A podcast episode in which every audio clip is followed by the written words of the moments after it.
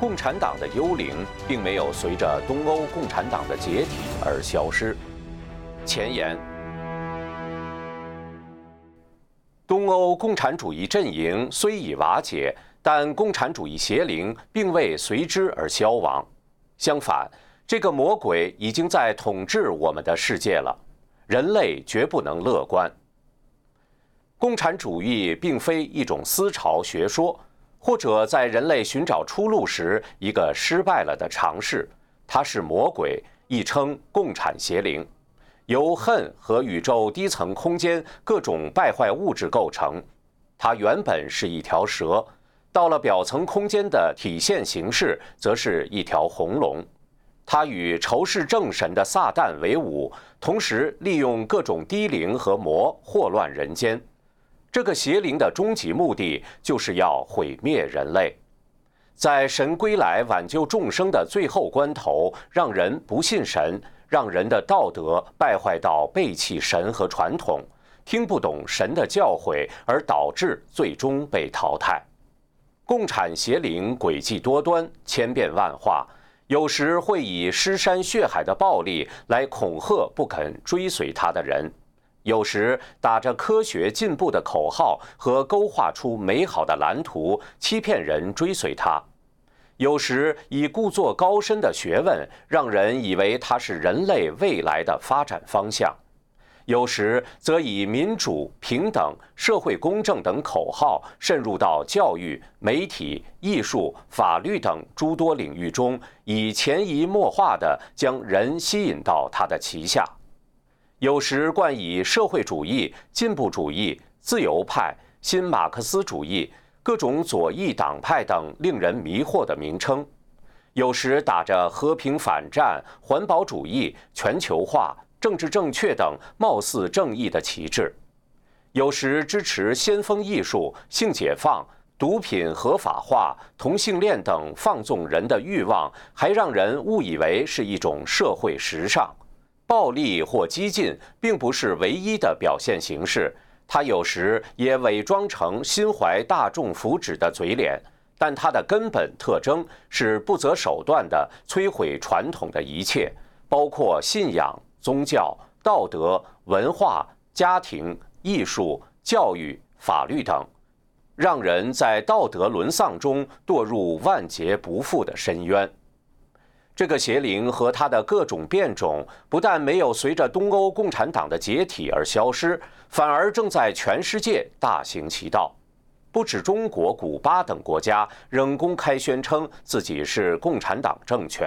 就连被视为自由世界龙头的美国，也在共产邪灵的进攻下几乎全面沦陷。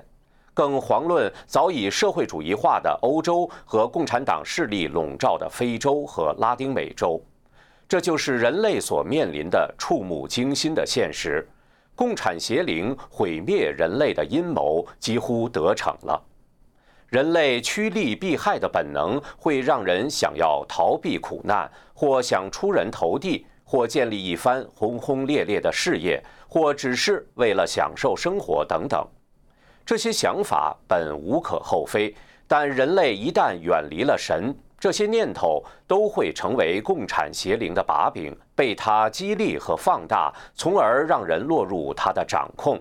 而共产邪灵反神逆天的狂妄，也造成了被操控者的狂妄，图谋通过权力、金钱、知识来扮演上帝，主宰他人的命运和历史的进程，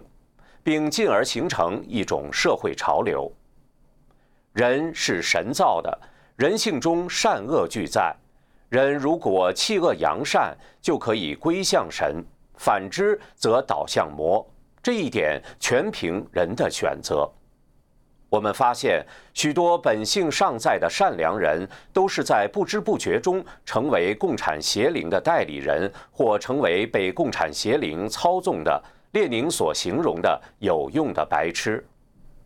虽然社会整体上已经在共产邪灵的诱惑下堕落到毁灭的边缘，但真正心甘情愿地把灵魂抵押给魔鬼、有意败坏人类的人，毕竟极少极少。对大多数人来说，人性中的善良还是给了人摆脱邪灵的机会。这就是我们撰写这本书的目的，将这个复杂而艰深的问题，尽量用浅白的语言和道理阐述出来，让人看清共产邪灵的各种伎俩。更重要的是，将神给人确立的道德、文化、艺术等传统呈现出来，让人在神和邪灵之间做出选择。人的善念一出。神就会帮助人跳出魔鬼的控制，但认清魔鬼的过程却需要读者深思明辨。我们将从一个全新的高度、广阔的视角，重新审视几百年来的历史潮流及演变，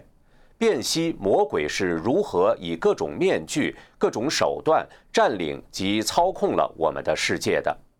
我们的目的不只是为了写历史。我们更关注如何能不再让魔鬼统治我们的世界，这有赖于人自身的觉醒，主动抛弃邪恶和走回神给人规定的传统之路及生活方式。